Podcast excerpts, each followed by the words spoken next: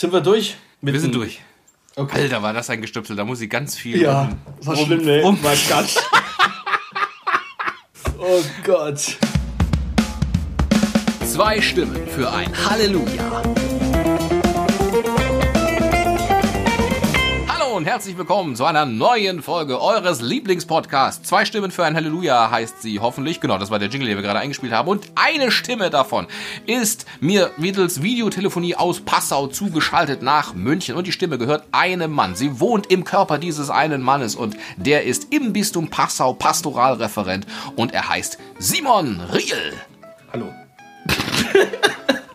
das ist wie bei, ich weiß nicht, ob du den regelmäßig hörst, aber die Lujas, wie unsere Zuhörerinnen und Zuhörer ja seit neuestem heißen, kennen vielleicht ja den Podcast mit Christian Drosten, der NDR Info, das Corona-Update. Das ist auch so, dass die Kollegin, die da moderiert, die Wissenschaftsredakteurin vom Norddeutschen Rundfunk, auch so eine Elegie an, wer mir auch immer hier jetzt und so weiter, Christian Drosten, der hotteste Virologe in Town, ist mir jetzt zugeschaltet. Und da kommt auch nur so eine Pause und dann sagt Christian Drosten, der ja wirklich diese Showbühne verbal gebaut bekommen hat, sagt auch nur ein Hallo. Siehst du mal. das macht sympathisch, Simon. Das okay. hast du dir gut okay. abgeguckt. Ja. Und, und die zweite Stimme ist Dominik Possoch. Sehr gut. Mir aus München ja. zugeschaltet. Falls Sie sich fragen, liebe Lujas, wo er mir zugeschaltet ist, aus München. So, und ich bin katholischer Journalist, möchte ich das vielleicht mal fast so zusammenfassen. Und wir reden innerhalb dieses Podcasts eben über den Glauben, über Religion, über Gott, über die Kirche, über die Theologie und alle Teilbereiche, die davon befasst sind. Und wir reden darüber so, dass ihr es versteht, weil ihr seid entweder Interessierte und möchtet das aber so gesagt bekommen, dass ihr es auch kapiert und dass das auch unterhaltsam ist. Oder aber ihr seid Fernstehende, nicht Interessierte und findet es einfach witzig, was wir erzählen. Dann auch das sehr, sehr gerne. So, und wie üblich in einer Folge beginnen wir immer mit unseren Mesner-Tätigkeiten. Das ist vielleicht auch mal, ich weiß gar nicht, ob das so bekannt ist, gerade wenn man jetzt kirchenfern ist, was ein Mesner eigentlich ist warum das bei uns so, also verstehst du? Ja. Das ist ja eigentlich, man würde es ja nennen, das sind Hausmeistertätigkeiten, also etwas, was noch nachgeholt werden muss von äh, der vergangenen Folge, wo wir vielleicht ein bisschen in, im, im Unklaren geblieben sind oder was einfach falsch gesagt haben. Und das holen wir nach. Aber das heißt bei uns halt nicht Hausmeistertätigkeit, sondern die Mesnertätigkeiten, weil im Grunde genommen der Mesner ist ein Hausmeister in der Kirche, richtig? Oh, das würde ich so nicht sagen. Äh, aber ich, was ein Mesner ist und, oder was ein Küster ist, das können unsere Lujas selber nachschauen. Wir, wir muten denen was zu. Das kann man selber rausfinden. Ein Rätsel, was ist ein Mesner, was ist ein Küster? Schreibt es uns gerne, es gibt was zu gewinnen. Und zwar, wenn ihr uns kontaktieren wollt, bei halleluja.podcast.gmail.com. Was für ein Preis das ist, das ist auch für mich noch die große Frage. Aber. Wir werden sehen. Mal gucken, auf wie viele Mails kommen. So, und zwar, es ging bei der letzten Folge, als wir ja über die Taufe geredet haben, erste richtige Folge unserer grandiosen, glorreichen Rubrik, die sieben Sakramente, haben wir eben über die Taufe gesprochen. Du, Dominik, und da ging es dürfte ich da vielleicht nochmal den Jingle hören? ja, sehr gerne. Die sieben Sakramente. Danke. Der ist schon ja. sehr gut. Freuen wir uns drauf, wenn er das nächste Mal kommt. Aber jetzt machen wir weiter mit den Hausmeistertätigkeiten. Die in unserem Podcast wie heißen? Miesner-Tätigkeiten. Sehr gut. Ne, weil auch dieser Jingle soll dann immer wieder kommen wir haben da eben, weil wir bei der Taufe waren, haben wir auch darüber geredet, Sündenfall, ja, wo es eben darum geht, dass mit die, die, die Ursünde, und da ist ja sozusagen der, das Bild, dass Adam und Eva sich da an dem Baum der Erkenntnis bedient haben und meistens so dargestellt, dass das irgendwie so ein Apfel ist.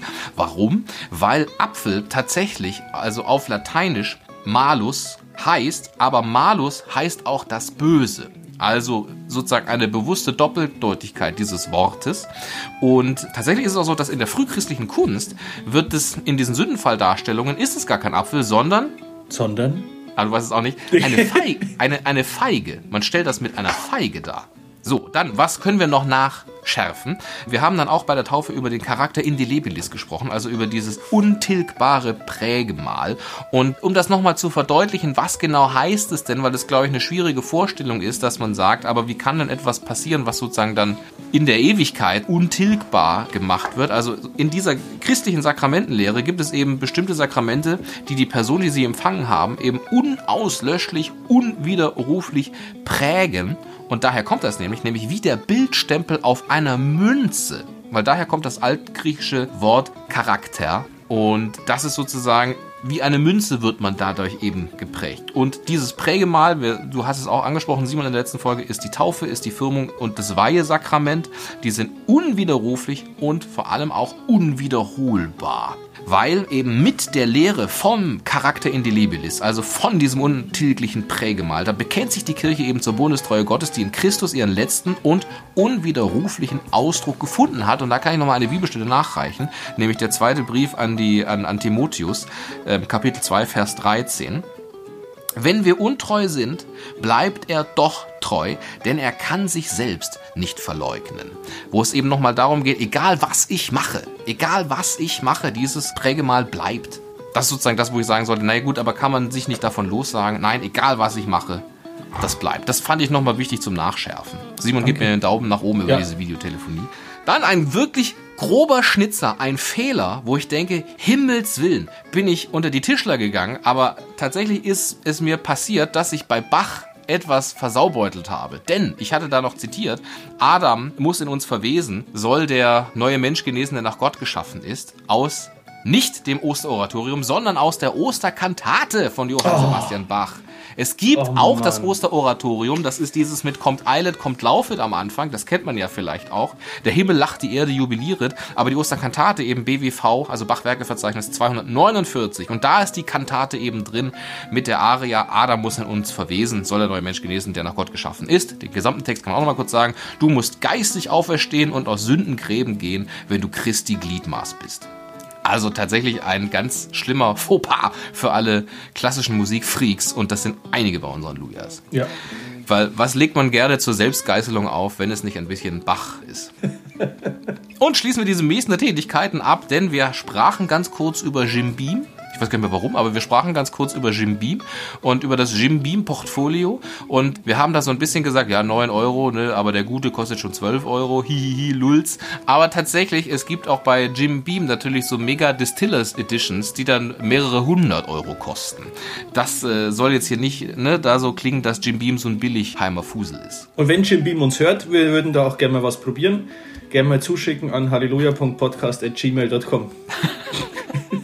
Und damit haben wir schon eine Rampe gebaut zur nächsten besten Rubrik dieses Podcasts. Der Schluck zum Sonntag. Ja, weil, das kann ich direkt schon vorwegnehmen, ich habe exakt diese hunderte von Euro teure Distiller Edition gesehen und nicht bestellt, weil sie mir dann super viel zu teuer war. Ich habe aber einen anderen Jim Beam hier. Es ist nämlich der Jim Beam Rye. Also sprich, die Roggen Whisky Edition von Jim Beam, die, ich glaube, schlanke 16 Euro kostet.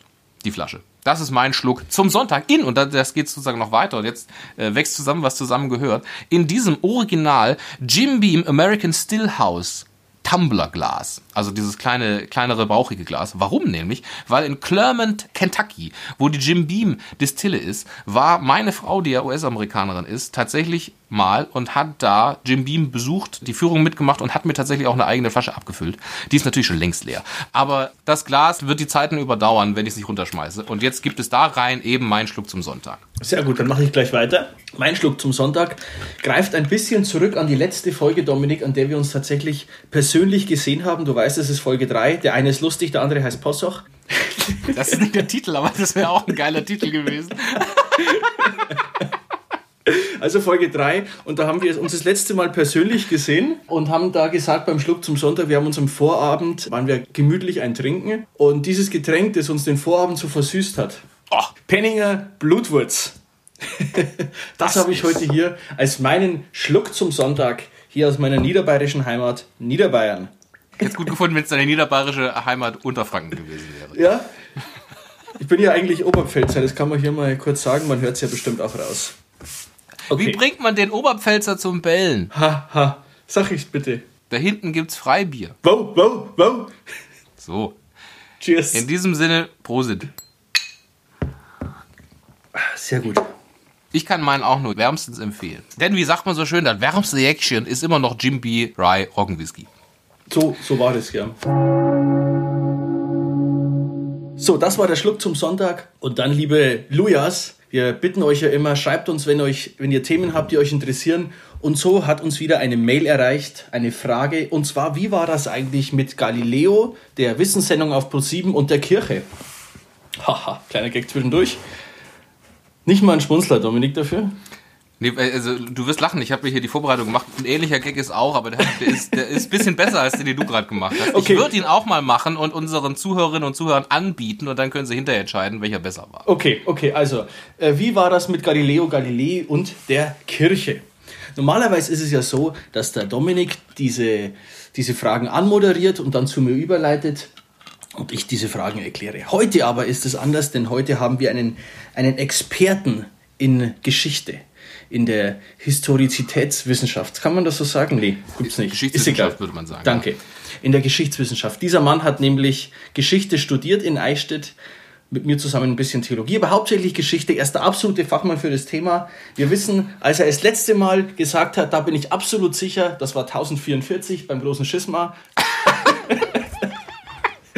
aber ja, heute, das war nicht so ganz korrekt. heute, er ist vorbereitet, er ist unser Mann. Ladies and Gentlemen, Dominik Possoch. Sehr gut. Ach, das ist ja richtig. Die, die Rampe nehme ich gerne an, denn jetzt tauchen wir ein in eine Geschichte voller Missverständnisse. Denn diese E-Mail hat uns ja erreicht. Redet doch mal über Galileo und die Kirche. Also, worum ging's denn da? Was ist los? Ja. Hörst du mich nicht mehr? Dominik, ich weiß nicht, ob du mich hörst. Du wirst es Hallo? dann später auf der Aufnahme hören.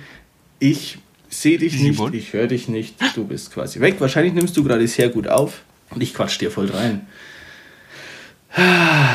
Eigentlich wäre das jetzt auch ein guter Moment, um so eine Werbung einzublenden und sich was zu trinken zu holen. Jetzt kommt, jetzt kommt, jetzt kommt, jetzt kommt.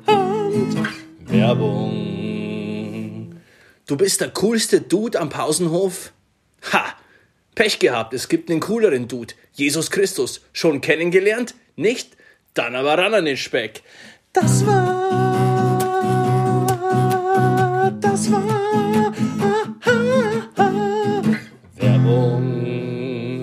Jetzt, ja.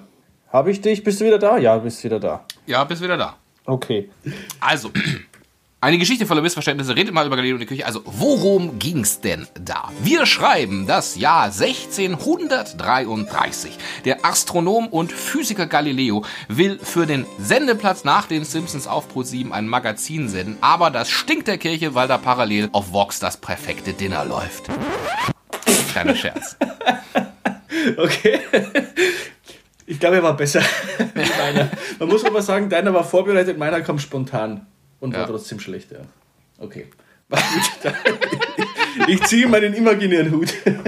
Nein, also es geht im Prinzip um den Kampf, möchte ich gar nicht sagen, aber vielleicht um eine Art, naja, wobei in der Retrospektive natürlich immer stilisierter Kampf, immer zu sagen, das war doch sozusagen der Urgrund. Da ist doch das, wo die Kirche vollkommen am Rad gedreht hat und gesagt hat, wir leugnen naturwissenschaftliche Erkenntnisse und sagen, unsere Interpretation gilt, egal was ihr sagt.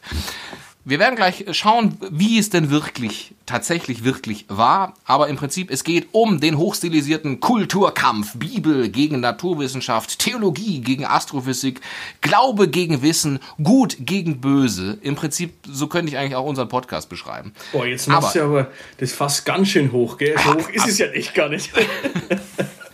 Ja, man muss ein bisschen die Leute reinziehen, weißt okay. du? Wir haben so lange in den Mesner-Tätigkeiten hin und her gefeudelt. Jetzt müssen die Leute wieder rangeholt werden. Okay, dann ähm, schicke ich mir noch mal was ein. Ich mir auch. Ich habe halt einen Durst. Ja. So. Im Kern geht es im Grunde um die Auseinandersetzung zwischen dem geozentristischen und dem heliozentristischen Weltbild. Was genau ist das?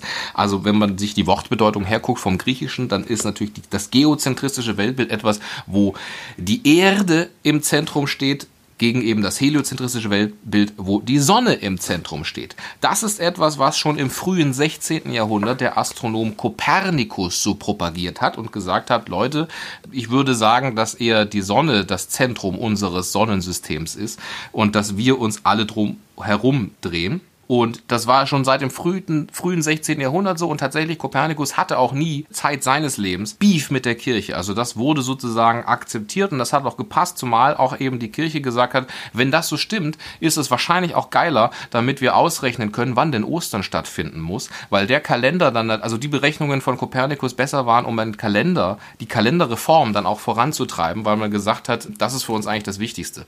So, warum dann aber, wenn das sozusagen schon seit Kopernikus schon viel früher bekannt war, dass es es dieses heliozentristische Weltbild gibt, warum kam dann dieser Beef mit Galileo, der im Grunde auch nur das wiederholt hat, was Kopernikus gesagt hat? Warum kam dann da dieser Beef so hoch? Wegen der Erfindung des Fernrohrs. Das Teleskop wurde erfunden. Davor konnte sich Kopernikus seiner Hypothese nur mathematisch nähern. Er konnte aber nicht sagen, hier guckt euch dieses Ding durch, dann seht ihr, was ich meine. Das gab es einfach nicht.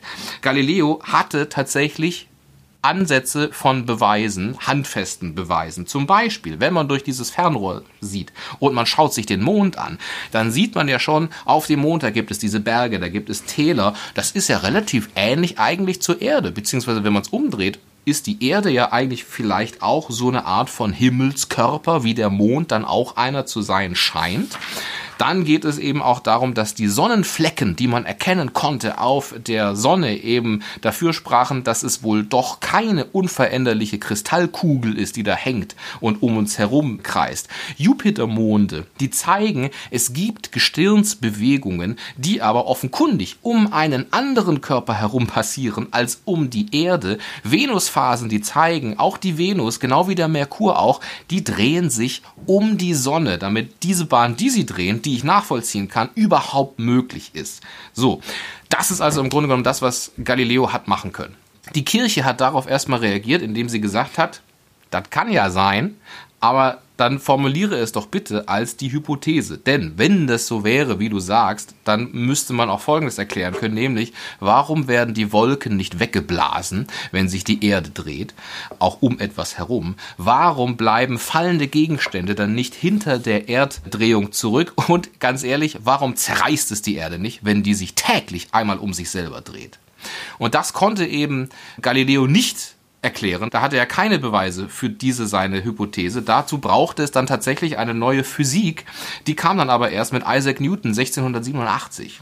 Also im Prinzip gesagt, ja, das, das darfst du ruhig so sagen, aber sag doch nicht, dass es so ist. Es kann eine Hypothese sein. Das kann auch für eine andere Erklärung noch herhalten, das, was, was du durch das Teleskop äh, beobachten kannst. Genau, da gab es ja dann eine, ein anderes Weltmodell, das nicht ganz das Geozentrische war, aber eben eine Weiterentwicklung des Geozentrischen, nämlich von Tycho Brahe, ich glaube, hoffe, er wird so ausgesprochen, wonach sich Sonne und Mond um die Erde drehen, aber alle anderen Planeten um die Sonne. Das würde erklären, alle Beobachtungen von Galileo, würde aber weiterhin ein geozentrisches Weltbild bleiben. Und gegen das konnte Galileo auch nicht argumentieren, weil er ja, wie du schon gesagt hast, eher im hypothetischen Bereich noch war und es auch keinen zwingenden Beweis hatte für seine Beobachtung, dass es heliozentrisch ist. So ungefähr. Außerdem, da gibt es ja auch noch einen Punkt, gibt es eine in der Bibel auch äh, Stellen, die für den Geozentrismus sprechen. Ich zitiere hier mal eine, das ist Josua 10, 12, 13. Ist auch selten, dass man Josua aufschlägt, ne? So als Buch. Ich lache jetzt, liebe Lujas, weil er denselben Gag in der Vorbereitung gemacht hat. Ja, aber der war gut, deswegen konnte der nochmal kommen. Ich lese vor. Damals, als der Herr die Amoriter den Israeliten preisgab, redete Josua mit dem Herrn. Dann sagte er in Gegenwart der Israeliten, Sonne, bleib stehen über Gibeon und du Mond über dem Tal von Ayalon. Und die Sonne blieb stehen und der Mond stand still. Und das ist etwas, was eben auch dann dazu, dafür spricht, dass man sagt, da steht es ja auch drin in der, in der Heiligen Schrift, das kann ja nur funktionieren, wenn die Erde das Zentrum ist. Ja, wobei die Kirche ja nicht das geozentrische Weltbild erfunden hat, sondern das war in der Antike das klassische Weltbild und das hat die Kirche dann halt übernommen, weil es auch mit der Schrift irgendwie zusammengepasst hat. Die Kirche hat dann aber 1616 deswegen auch gesagt, diese Lehre von Galileo, die ist jetzt auch keine Häresie. Das ist auch jetzt nichts, wo wir sagen, wir müssen dich sofort verbrennen. Es ist bloß schriftwidrig. Und deswegen lasst es mal bitte. Und Galileo hat es dann auch erstmal gelassen vordergründig, aber im Geheimen hat er an seinem Werk gearbeitet, was er 1632 rausgebracht hat, nämlich seinem Dialogo, wo er das nochmal sozusagen drei Personen, die miteinander sprechen und äh, es kommen vor allem diejenigen, die sagen, Geozentrismus ist das das Richtige, kommen da ganz schlecht bei weg. Also ist ein durchaus bissiges Werk, wo es heißt, jeder, der, der daran zweifelt, dass die Sonne das Zentrum ist, das sind stumpfsinnige Mondkälber, also für die damalige Zeit, als würdest du sagen, du Innozenz. Vor allem bei diesem Werk, es ist nicht in Latein verfasst, sondern in Italienisch. Das bedeutet, es können auch die Nicht-Gelehrten lesen, also sprich, ist was für das breite Massenpublikum, ähnlich wie so eine Helmut Lotti-CD. Wer ist denn ähm, Helmut dann Lotti? Kannst du mal googeln. Da kann man seinem Podcast-Partner auch mal was zumuten. 1633 folgt dann das, was man eben kennt. Verkaufsverbot, Vorbereitungskommission, Denkschrift, Vorladung, Verhör, Urteil am 22. Juni 1633. Das heißt, wir feiern dieser Tage auch das schöne Jubiläum 387 Jahre, 6 Monate, 3 Wochen und 4 Tage. Und übrigens, dieser Satz, den man vielleicht kennt, und sie bewegt sich doch die Galileo so, äh, diese Worte, die Galileo so vor sich hin hat, äh, murmeln sollen, ist ebenso ein Mythos wie Luther, der gesagt hätte, hier stehe ich und kann nicht anders. Oder wie Goethe über die Kanonade von Valmy geschrieben hat. Ein kühner humanistischer Spagat in diesem Fall. Warum ist es eigentlich so schwierig, wenn man sagt, naja gut, das sind jetzt so zwei astronomische Deutungen. Warum ist das für die Kirche so schwierig zu sagen, gut, dann ist es vielleicht doch was anderes? Weil die Implikation, die theologische Implikation natürlich folgende ist, dass wenn die Erde im Zentrum steht, also ich sag mal, wie Simon das ja auch schon gesagt hatte, in der, im, im Mittelalter, deswegen gibt's ja auch diese Figur des Reichsapfels seit der Karolingerzeit, also auch nochmal, kann man hier auch nochmal abräumen, dass die Leute immer sagen, ja, das Mittelalter, düstere Zeit, da haben ja alle gedacht, die Erde ist eine Scheibe. Es hat kein Mensch im Mittelalter gedacht. Deswegen hatten sie ja alle den Reichsapfel, die Herrscher in der Hand, weil das eben die Erdkugel war. Als Zentrum der Macht, oben der Himmel, unten die Hölle. Auf Karten, die es damals gab, wurde ja auch tatsächlich das himmlische Jerusalem eingezeichnet, wenn man so gesagt hat, wo geht's denn hier bitteschön nach Afrika?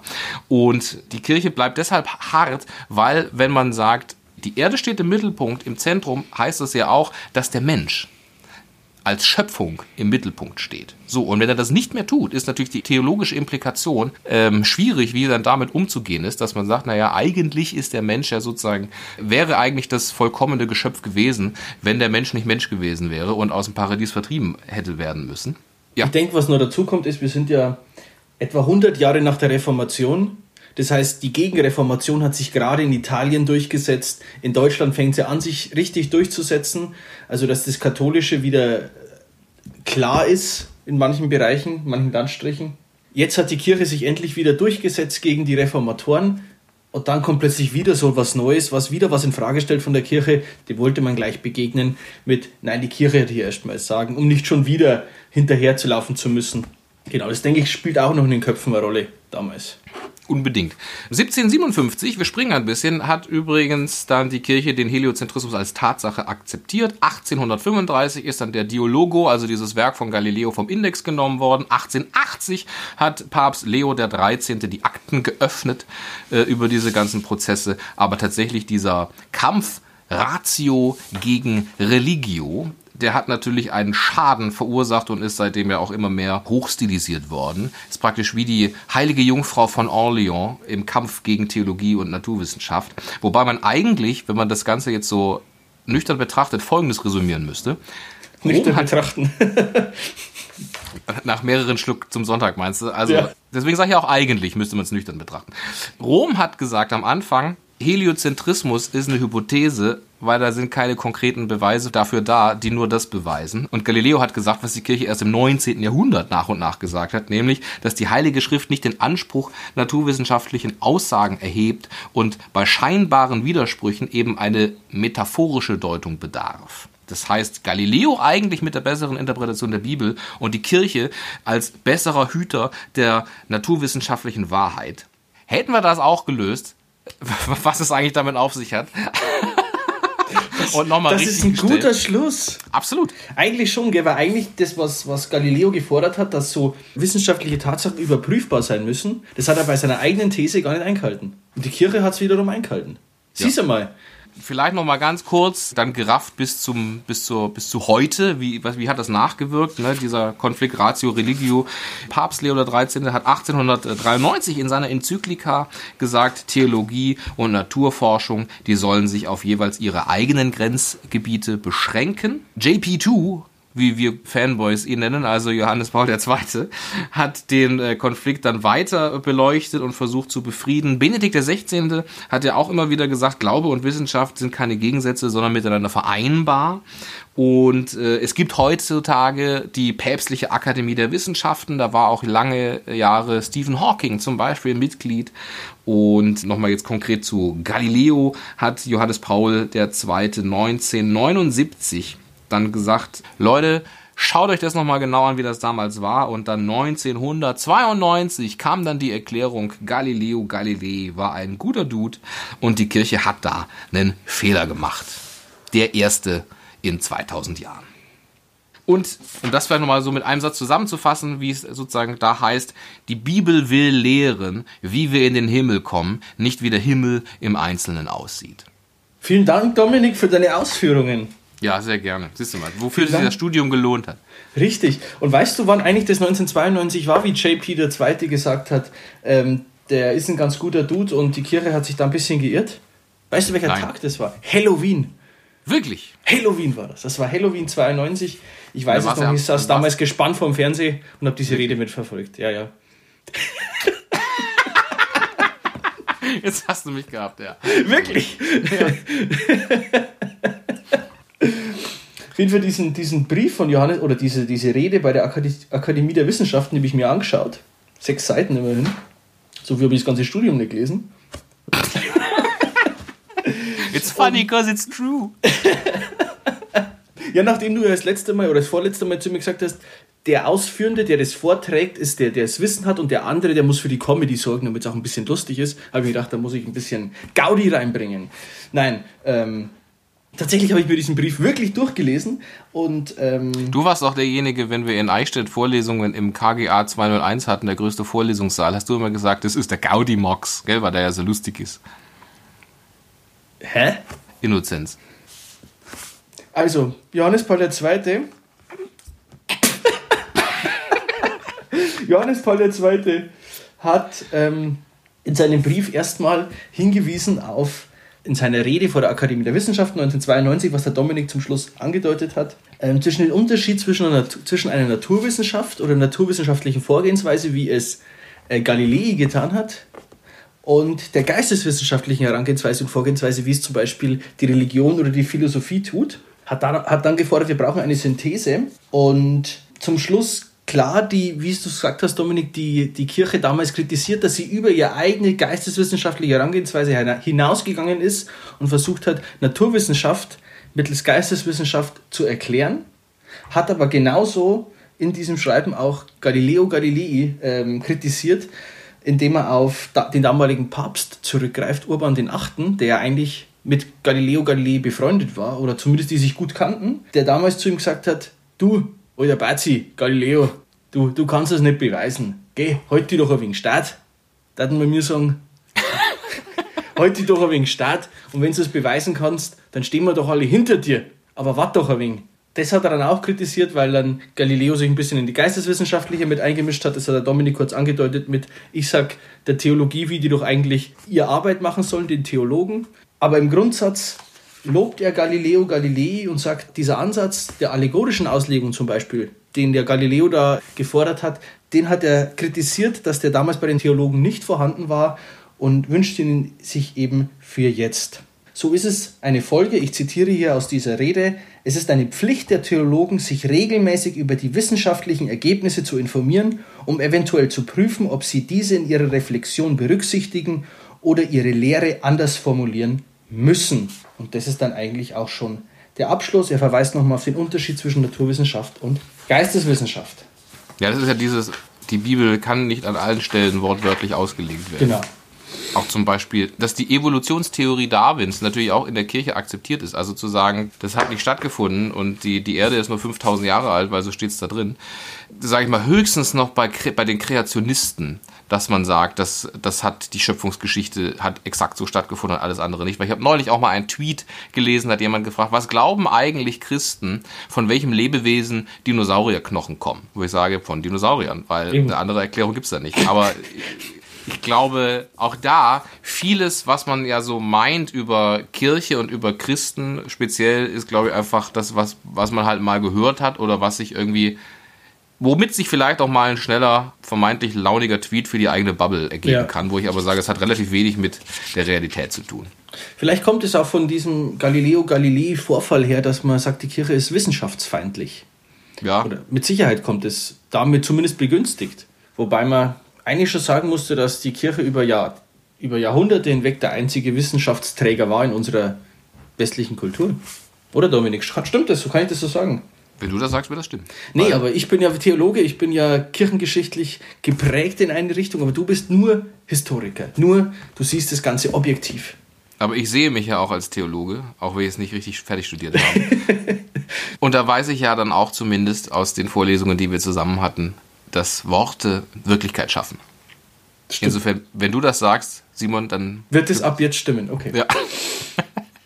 Muss also wieder mal die Kirchengeschichte umgeschrieben werden nach einer Folge. Zwei Stimmen für ein Halleluja. Lieber Schicker der Frage ne, an halleluja.podcast.gmail.com, redet doch mal über Galileo und Kirche und so weiter. Sehr gerne. Vielen herzlichen Dank für diese Anregung und wir hoffen, das befriedet dich. Wenn nicht, Schick uns doch nochmal noch mal eine Mail an halleluja.podcast.gmail.com.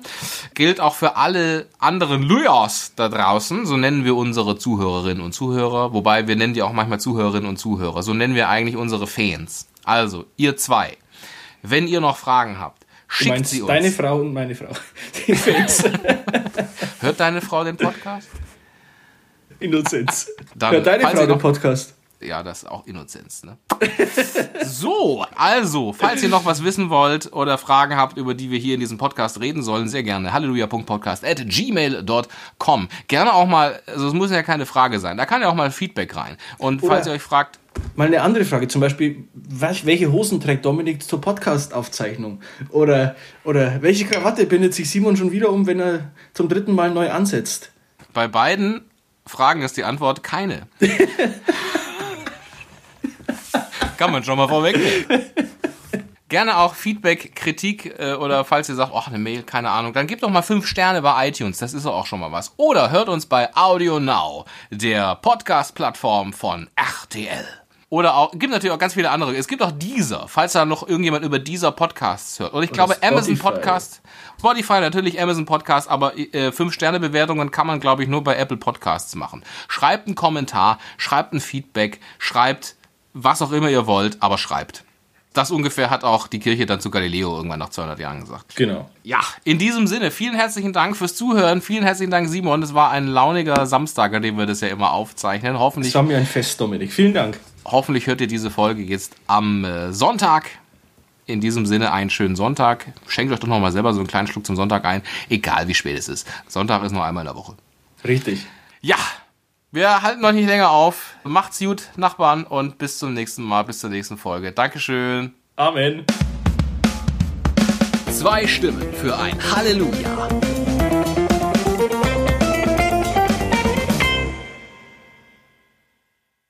Oh Gott.